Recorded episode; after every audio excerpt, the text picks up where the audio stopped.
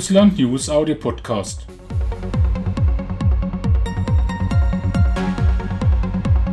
Heute mit Julia Dudnik und Kai Ehlers zur russischen Rentenreform und zum Donbass-Konflikt. Hallo Kai. Hallo Julia, grüße dich. Wenn man deutsche Zeitungen liest, kann man den Eindruck gewinnen, die russische Rentenreform wurde wegen der Fußball-WM in diesem Jahr durchgeführt. Glaubst du an einen solchen Hintergedanken? Naja, also ich meine, die Gelegenheit war günstig. Ich will es mal so formulieren. Aber das, die, die Fußball-WM ist natürlich nicht der Grund. Es ist nur, der, nur eine gute Gelegenheit, mal die, wenn die Aufmerksamkeit der Bevölkerung auf was anderes gerichtet ist, so etwas durchzusetzen. Früher hat Putin angekündigt, es wird keine Steigerung der Rentenalter in Russland. Jetzt hat er seine Meinung geändert. Ähm, woran ist das, worauf ist das zurückzuführen? Tja, wenn ich das wüsste, Julia, worauf das jetzt zurückzuführen ist. Aber ich denke mir, Putin hat jetzt äh, eine lange Amtszeit hinter sich gebracht, in der er die inneren Verhältnisse stabilisiert hat, auch die äußeren Verhältnisse, Russland in den äußeren Verhältnissen also wieder stark gemacht hat. Er muss sich jetzt um die Innenpolitik kümmern. Die hat er lange vernachlässigt. Das ist das Problem. Und in der Innenpolitik gibt es eine Reihe von sozialen Fragen, die gelöst werden müssen. Und äh, schon vor der Wahl war klar, dass er nach der Wahl jetzt also eine neue Phase seiner Politik einsteigen müsste. Jetzt ist die Frage, wie steigt er ein? Womit? Mit welchem Programm? Das war schon vorher eine offene Frage. Eine offene Auseinandersetzung zwischen Gudrin und Glasiev und so weiter. Du kannst dich erinnern daran, vermutlich. Und warum fängt er gerade damit an? Ja, warum fängt er jetzt damit an? Diese Frage ist äh, nicht einfach zu beantworten. Ich denke, er selber steht da im Spagat, dass er auf der einen Seite dass er unterschiedliche Interessen bedienen muss. Er ist ja nicht so mächtig, wie er scheint, nach dem Motto, dass Putin einfach entscheiden könnte, wie es jetzt weitergeht, sondern er muss sich nach den Interessen im Lande richten. Und da gibt es eben starke neoliberale Kräfte, die also jetzt äh, ihn dahin bringen wollen, im Interesse des russischen Kapitals, der russischen Oligarchen, äh, diese Reformen durchzusetzen und auf Kosten einfach der sozialen Versorgung der Bevölkerung. Das ist der Stand der Dinge. Der Reform wurde mit der Demografie und den Staat, Staatsfinanzen begründet. Aber warum verschafft sich der Staat äh, einfach das Geld nicht auf eine andere Art? Naja, das habe ich ja eigentlich schon eben fast beantwortet, weil äh, diese Reform, so wie sie jetzt also angelegt ist, gewissermaßen, naja, auf zwei Beinen steht. Einerseits müsste sie und sollte sie angeblich der Bevölkerung dienen und in Wirklichkeit muss sie dem Kapital dienen. Also es wäre einfach natürlich das Geld von den Reichen zu nehmen, aber wenn man in deren Interesse diese Reformen durchführen will, kann man ihnen natürlich nicht gleichzeitig zumuten, äh, mehr Steuern zu bezahlen, sondern äh, da muss man eben deren Interessen bedienen. Das ist das Problem. Aber Konsequenzen sind schon gerade jetzt zu sehen. Ich meine, die Reformproteste in Russland, die werden nicht nur von den äh, protestfreundlichen Liberalen sozusagen geführt, sondern auch von den normalen Menschen und auch den Kommunisten. Wie schätzt du diese Proteste ein? Ja, die Proteste kommen natürlich nicht von den Liberalen, logischerweise nicht.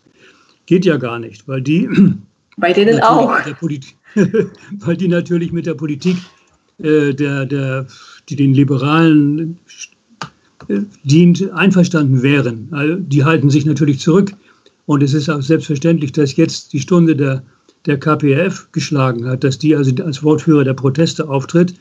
Und es ist auch interessant hier bei uns zum Beispiel, äh, in der, in der westlichen Presse, wenn es Nawalny wäre, der den Protest anführte, dann würde, also wären die, die Spalten voll mit Nawalny.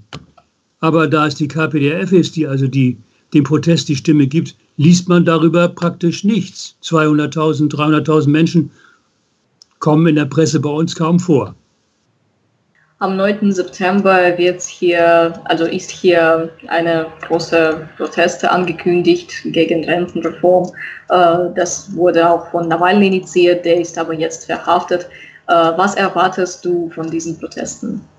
Ich erwarte von den Protesten einfach, dass äh, die Regierung also kritisiert wird, dass sie ein bisschen zurückweicht gegenüber dem ersten Vorstoß, so wie Putin das angedeutet hat aber äh, es wird sich ansonsten kaum was ändern. Es sei denn, dass äh, der Protest noch größere Ausmaße annimmt als bisher. Aber so wie ich die russische Bevölkerung einschätze und die ganze Situation, wird es eben, sagen wir mal, bei Unmutskundgebungen bleiben.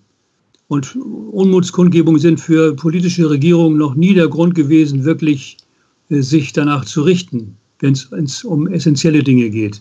Und hier geht es ja darum, das Kapital zu bedienen. Es gibt eine sehr interessante schwierigen Situation sich befindet. Einerseits sich als Präsident, als guter Zar an die Bevölkerung wenden zu müssen und die Bevölkerung schützen zu müssen vor seinem eigenen Management, ja, also vor dem Management der Regierung, diesem Neoliberalen, und dann aufzutreten zu sagen, ich als Putin, als Zar, ich sage Leute, natürlich habt ihr recht, ihr, um, eure, um eure Renten euch zu sorgen. Natürlich geht das nicht. Natürlich müsste man das Geld von den Reichen holen. Natürlich wäre es notwendig, dass die Interessen der Bevölkerung berücksichtigt werden. Auf der anderen Seite muss er aber das Management bedienen. Und die Frage ist, schafft er es dieses Mal wieder, diese Art von lavierendem Konsens herzustellen wie bisher? Die Frage ist interessant. Die Bevölkerung ist ähm, auch deswegen gegen die Reform, weil äh, die Leute Angst haben vor der Arbeitslosigkeit. Man meint, wenn man schon etwa 50 oder 55 ist, tendiert man dazu, diese Leute irgendwie äh, langsam für die Rente zu, vorzubereiten, sozusagen, und dann irgendwie auch entlassen. Aber wenn man dabei keine Rente bekommt, ist es wirklich schwierig und man muss irgendwelche ähm, klein bezahlte, wenig bezahlte Arbeiten finden. Ähm, ist es nicht kontraproduktiv in diesem Sinne, das Reform? Naja, Julia, das ist ja eine wirklich sehr komplizierte Frage. Der russische sogenannte Arbeitsmarkt ist ja nicht zu vergleichen mit dem Arbeitsmarkt im Westen.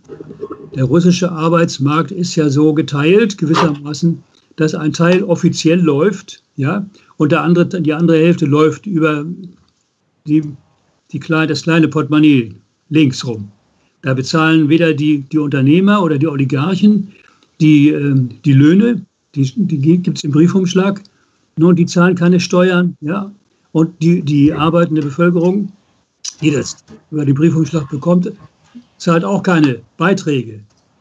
Das heißt also, die ganze Situation ist ja eine Übergangssituation.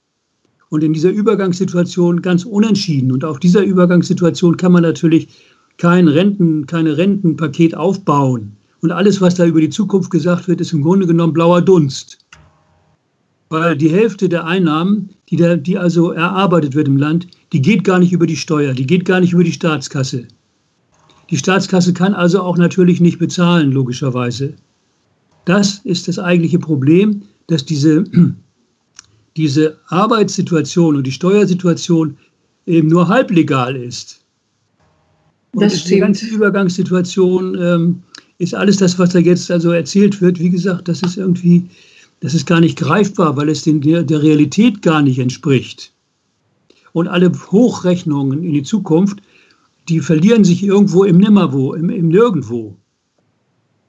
Und kann man irgendwie damit rechnen, dass das Problem gelöst wird? Ich meine, halb äh, regale Löhne. Naja, wenn Russland noch zwei Generationen den kapitalistischen Weg geht, ja, gehen sollte, dann kann, kann vielleicht das, was bei uns auch üblich ist, auch in Russland üblich werden, dass also die Menschen äh, volle Steuern erhalten, also volle, volle, volle, volle Löhne erhalten, die voll versteuert werden, dass sie davon also auch ihre, ihre Rentenversicherung bezahlen. Alles das könnte dann passieren, ja, aber das könnte, könnte, könnte, das ist nicht der Stand der Dinge. Und etwas ganz anderes ist allerdings äh, natürlich ähm, dabei zu überlegen.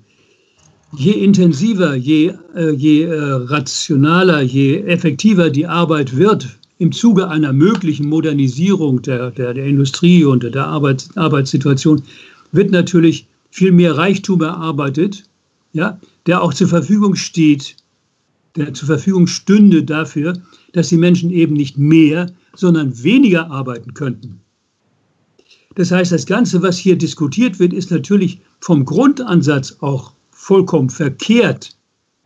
Dass je intensiver die Menschen arbeiten, je modernisierter die Gesellschaft wird im Sinne von, von Rationalisierung und so weiter und Technik, dass sie umso mehr arbeiten sollten. Nein, warum eigentlich? Sie sollten umso weniger arbeiten, weil ja die Gesellschaft viel mehr Reichtum über die Maschinen erarbeiten kann. Also das Ganze steht auf dem Kopf und da wird dann sichtbar, dass das Interesse dahinter reinweg ein Kapitalinteresse ist und nicht im Interesse der Menschen liegt, die arbeiten. Und in Deutschland diskutiert man auch äh, Erhöhung, Erhöhungen des Rentenalters bis 70 zum Beispiel. Kann man die Situation in Deutschland und in Russland in diesem Sinne vergleichen? Auf die in diesem Sinne ja, wenn man jetzt berücksichtigt, was ich eben gesagt habe, dass die deutsche äh, Arbeitsmarktsituation eine entwickelte ist, die russische nicht. Aber dieser Grundgedanke ist der gleiche natürlich, dass hier auch äh, im Grunde genommen dadurch, dass die Arbeitsstellen, die konkrete Arbeit immer produktiver wird, äh, die Menschen nicht mehr arbeiten müssten, sondern weniger arbeiten sollten und könnten, um den Lebensabend länger zu gestalten, um die Produktivkräfte sozusagen der, der Rentenbevölkerung für die Kulturarbeit und so weiter und so weiter zu aktivieren. Das wäre der richtige Weg. Aber das ist nicht der Weg, den das Kapital will. Das kann eindeutig dass die, dass die Lebensarbeitszeit erhöht wird, um weniger zahlen zu müssen. Auf Kosten der Bevölkerung. Und kann jetzt Putin das ganze Reform jetzt in seinem ähm, sozusagen Frist schaffen oder bleibt die Frage auch für seine Nachfolger und äh, wird noch länger irgendwie als Thema stehen? Ich denke, dieses Thema wird auf keinen Fall von Putin gelöst werden können.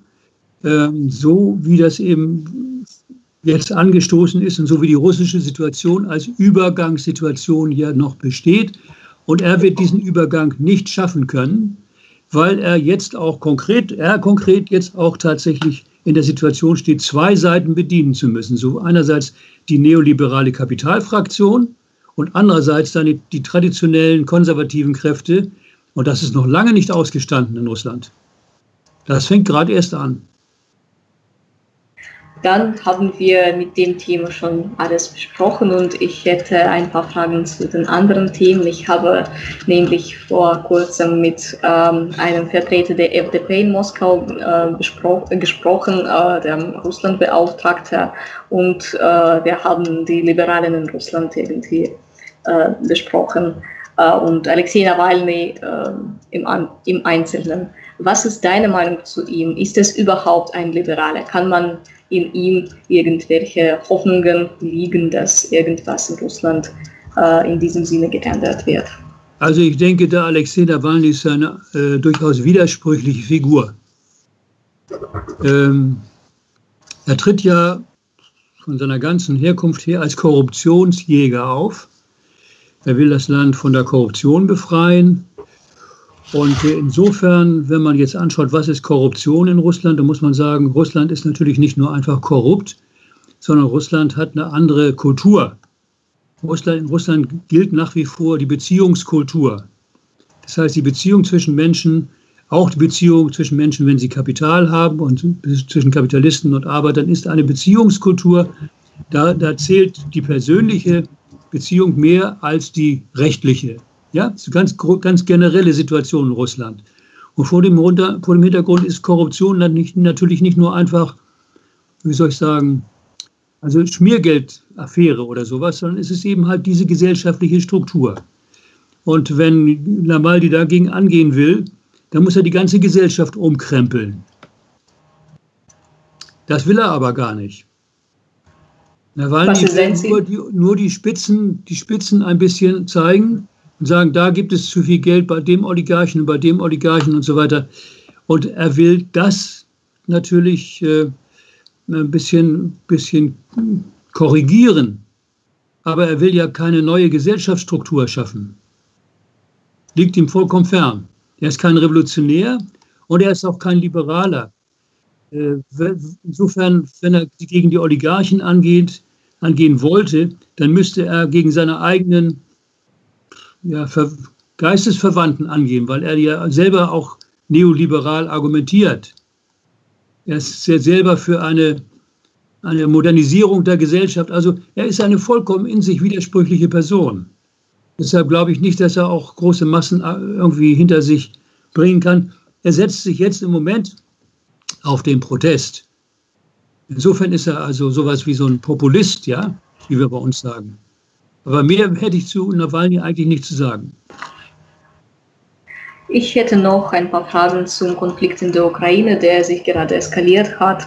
Ähm, Mordanschlägen auf den Rebellenführer Sacharchenko und ähm, andere Sachen, äh, die deuten darauf hin, dass der Konflikt sich eskaliert und es gibt Meinungen, dass gerade Kiew dahinter steht. Was meinst du dazu und wie muss die russische Seite auf diese, auf diese Entwicklungen reagieren? Naja, also ich meine, diese Geschichte in Kiew, ich möchte mich da aus jeder Spekulation raushalten. Das ist mal das Erste. Ich weiß nicht, wer da die Finger im Spiel gehabt hat, jetzt konkret, und keiner weiß es bisher. Insofern muss man das sagen, was man immer sagt, bitte keine Spekulation. So.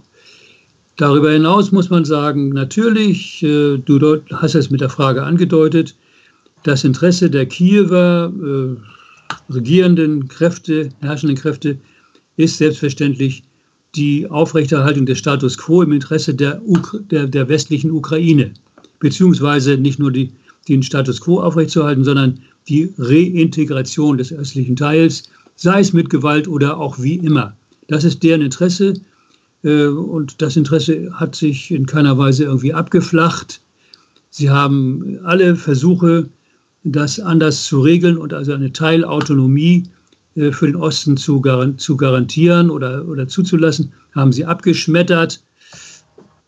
Entsprechende Passagen in dem Minsker Abkommen, die also vorsehen, dass sie erstmal die Autonomie zugestehen müssen, um dann darüber zu reden, wie man miteinander weiter Politik machen kann werden von ihnen regelmäßig zurückgewiesen. Also insofern ist ganz klar, die, äh, die, die westliche Ukraine setzt auf, auf äh, vorbehaltlose, bedingungslose Wiedereingliederung des Ostens und alles, äh, was in diese Richtung zielt, ist ihnen recht.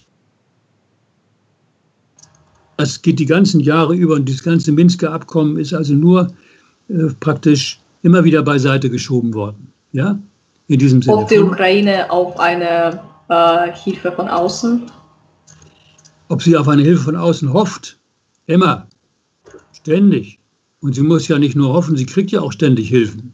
Sie kriegt ja ständig neue Finanzpakete geschnürt und so weiter. Und obwohl der, der Poroschenko nur noch, ich glaube, sieben oder acht Prozent Zustimmung in der Bevölkerung hat, kriegt er nach wie vor also die Unterstützung von Seiten der westlichen, der westlichen Politiker, speziell auch äh, von Seiten Deutschlands. Warum immer, das sei dahingestellt, aber das ist eine Tatsache. Und äh, solange das so ist, wird sich dieses, diese Ukraine so verhalten, wie sie sich verhält. Ob sie jetzt hinter diesem Anschlag steht, wie gesagt, das kann ich nicht sagen. Es liegt aber in der Linie der, der, der, westlichen, der, der Politik der westlichen Ukraine und auf keinen Fall auf der Linie der Politik Russlands oder des, der östlichen Ukraine. Das ist völlig sinnlos. Und wenn man über die Lösung des Konflikts momentan nicht sprechen kann, wäre im russischen Interesse lieber die Stagnation oder die Eskalation des Konflikts? Weiß ich nicht. Kann ich nicht wirklich beantworten.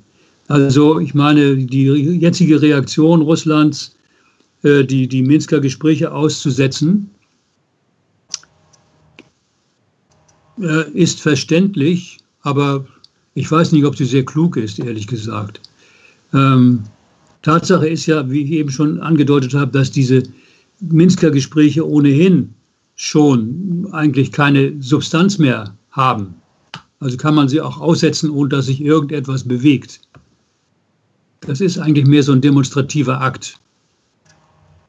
Das war doch die, ein, die offensichtlichste, offensichtlichste Option, würde ich sagen. Also die Normandie-Format und diese Minsker Abkommen, also einfache Bedingungen, die scheinen realisierbar zu sein, die werden aber nicht erfüllt. Ja, da, da, da passiert ja gar nichts. Es könnte ja die von, von, West, von, von der Westukraine aus mit einem, einem Fingerschnipp könnte das ja erledigt werden, wenn Sie sagen, ja, die kriegen ihre Autonomie. Dann wäre das ganze Thema vom Tisch, ja. Aber Sie wollen das nicht. Das ist, die, das ist so. Und Sie wollen das nicht, weil Sie natürlich, dass die Frage unterstützt werden durch politische Kräfte im Westen, die diese Art von, von Einigung auch gar nicht wollen. Die Wunde soll offen gehalten werden weil diese Wunde Ukraine natürlich Russland schwächt. Das ist der, hinter, der tiefere Hintergrund, wie ich ihn sehe. Das kann man also natürlich überhaupt nicht beweisen.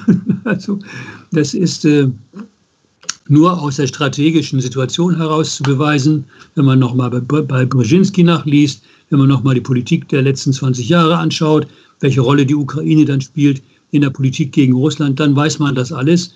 Äh, aus der konkreten Politik kann man das nicht, nicht entnehmen. Also insofern ist es ganz klar, Russland ist natürlich durch diese Situation in der Ukraine nach wie vor im Bedrängnis. Und äh, Russland wird natürlich nicht mit seiner Unterstützung für die Ostukraine nicht aufhören. Kann, kann Russland gar nicht. Insofern spricht alles dafür, dass das ein eingefrorener Konflikt bleibt. In unseren Audio-Podcast gibt es wie dieses Mal immer wieder die Vollversion von Interviews, aus denen wir in unseren Videos auf Russland TV Auszüge gezeigt haben. Folgt uns in den sozialen Netzwerken und verpasst keinen Podcast.